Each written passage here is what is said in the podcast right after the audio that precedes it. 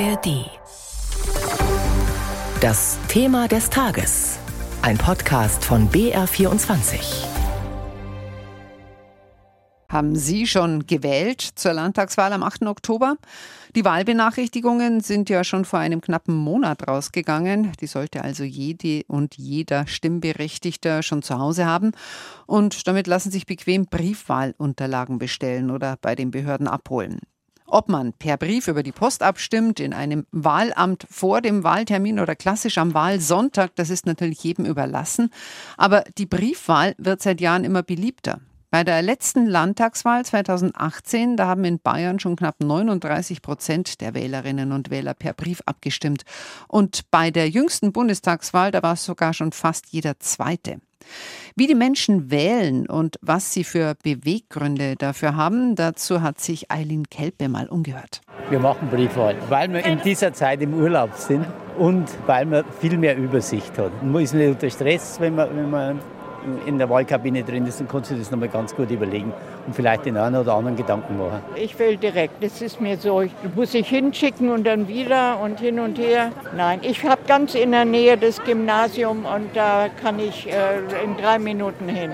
Ich gehe tatsächlich ins Wahllokal und wähle dort direkt. Ich bin halt sehr schreibfaul. Ich mache das lieber direkt und vor Ort irgendwie aus Gewohnheit. Man hat das ein bisschen im Hinterkopf, dass bei den Briefwahl möglicherweise der ein oder andere Brief verschwinden könnte. Vielleicht ist es wirklich so ein unterbewusstes Sicherheitsgefühl, dass wenn man die Stimme direkt abgibt, auch die Stimme eher da ist tatsächlich. Ich habe schon gewählt, Briefwahl. Äh, ich bin am 8. Oktober äh, nicht da. Ich gehe hin, ja, weil ich kein Vertrauen habe. Da ist so viel äh, jetzt schon jetzt im Vorfeld schon Ärger gegeben. Da gehe ich doch selber hin, das ist doch kein Problem. Aber wählen tue ich. Ja. Briefwahl, weil es mich unabhängiger macht irgendwie. Dann kann ich mir sozusagen den Tag frei halten und habe trotzdem meine Wahl. Ich finde es einfach gut, dass man die Möglichkeit hat, weil sonst, wenn man vielleicht wirklich nicht da wäre, hätte man nicht die Möglichkeit zu wählen. Aber klar, wenn man vielleicht wirklich 100% sicher sein möchte und da ist, dann ist die Direktwahl dann in dem Fall vielleicht die sicherere Variante. Ich habe einfach genug Vertrauen. Sicherheit und Vertrauen, das sind zwei Grundbedingungen dafür, dass Menschen zur Wahl gehen, denn nur wer sich sicher ist, macht überhaupt mit.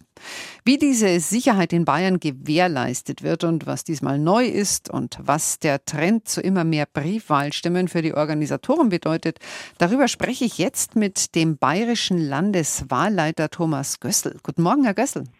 Guten Morgen, Frau Strasser. Wir haben es gehört, der Trend geht ja jetzt seit Jahren zur Briefwahl. Wie bewerten Sie das und was bringt das für Herausforderungen mit sich? Also Sie haben völlig recht. Wir haben einen Trend zur Briefwahl. Allerdings muss man da, glaube ich, zwei Phänomene und zwei Stufen klar unterscheiden. Bis zur Landtagswahl 2018 und auch zur darauffolgenden Europawahl 2019 waren wir in Bayern auf einem Briefwahlanteil von knapp unter 40 Prozent. Das war tatsächlich so eine langsame, kontinuierliche Entwicklung und Bayern war immer an der Spitze aller Länder, was die Briefwahlen betrifft.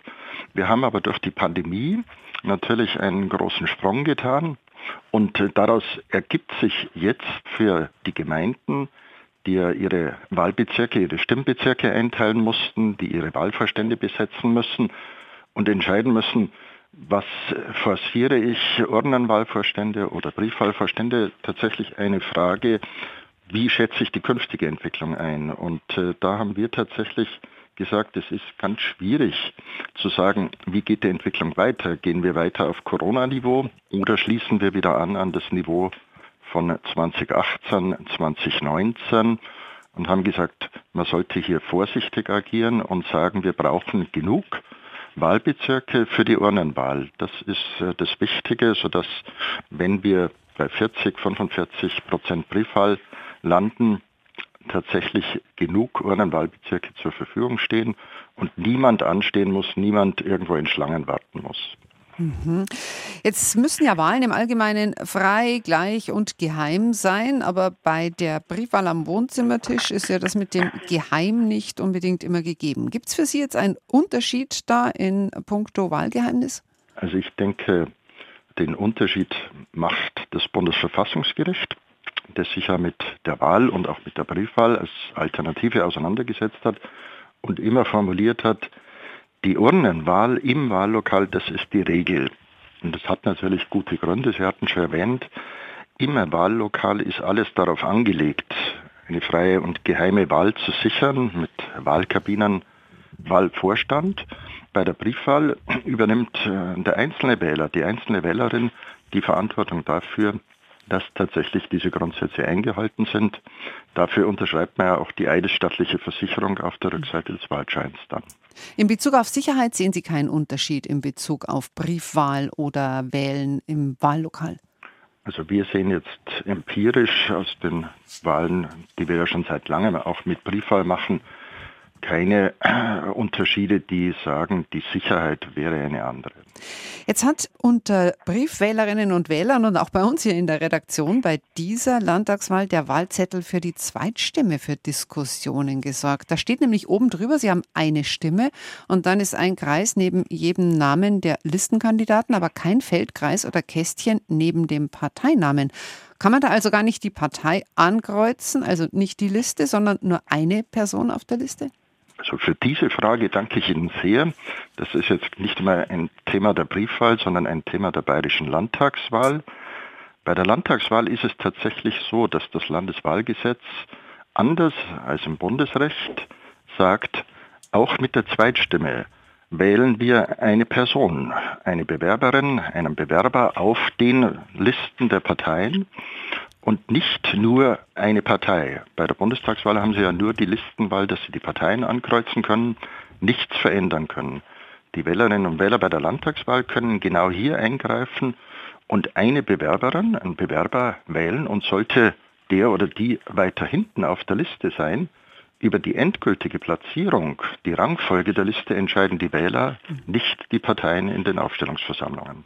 Briefwählerinnen und Wähler haben außerdem kritisiert, dass die Zettel diesmal so riesig sind und dass es passieren kann, dass man die zwei weißen für den Landtag und die zwei blauen für den Bezirkstag in ihren jeweiligen Umschlägen gar nicht zusammen in den roten Wahlumschlag kriegt, ohne dass der kaputt geht. Was ist denn eigentlich, wenn einer der Umschläge reißt? Also ich hoffe doch, dass in den allermeisten Fällen die Faltung geht. In der Tat ist es so, dass die Stimmzettel für die Zweitstimme tatsächlich sehr groß sind, vor allem im Wahlkreis Oberbayern, wo wir tatsächlich bis zu 61 Kandidaten auf den Listen der Parteien haben. Und wichtig ist es natürlich, das geduldig zu falten, in die gleiche Form wieder zurückzufalten, wie sie es bekommen hatten. Dann müsste das gehen. Sollte Ihnen da mal was äh, zerreißen, dann würde ich empfehlen, sich wieder an die Gemeinde zu wenden und sich einen neuen Umschlag geben zu lassen. Vielen Dank für dieses Gespräch.